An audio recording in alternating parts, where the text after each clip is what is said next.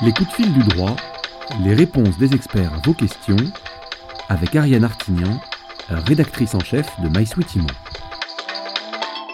Avec Emmanuel Jolneau, juriste chez Businessfield, tous les jours on répond à vos questions IMO. Alors pour poser votre question, c'est très simple, vous nous écrivez à contact at mysweetimo.com. Bonjour Emmanuel. Bonjour Ariane. On prend tout de suite une question d'Arnaud. Arnaud, il va louer un local commercial et le bailleur lui propose un bail dans lequel il est prévu que le locataire remboursera au bailleur la taxe foncière et qu'il devra prendre en charge toutes les réparations, même celles qui concerneraient le gros œuvre. Alors, est-ce normal, Emmanuel Journaux Alors, c'est normal, oui et non. Ça dépend de quoi on parle.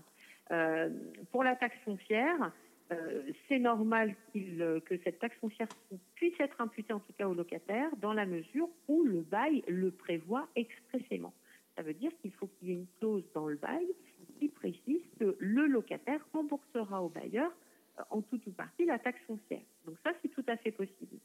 Hein, ça a été validé notamment par la dernière modification en date concernant le bail commercial, la loi Pinel de juin 2014, qui a modifié un petit peu les règles du jeu concernant notamment la répartition des, charges entre bailleurs et, euh, et, locataires.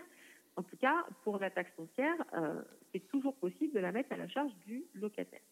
En revanche, euh, concernant les grosses réparations, c'est-à-dire les réparations qui concernent de grosses œuvres, ce n'est plus possible de le mettre à la charge de mettre ces dépenses-là à la charge du locataire, contrairement à ce qui se passait avant la loi Pinel.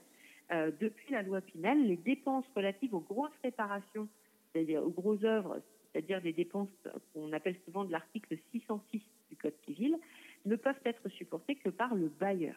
Hein, donc on a limité la possibilité de mettre ces réparations-là à la charge du locataire. Ce n'est plus possible aujourd'hui. Merci beaucoup Emmanuel et à demain. Merci, à demain.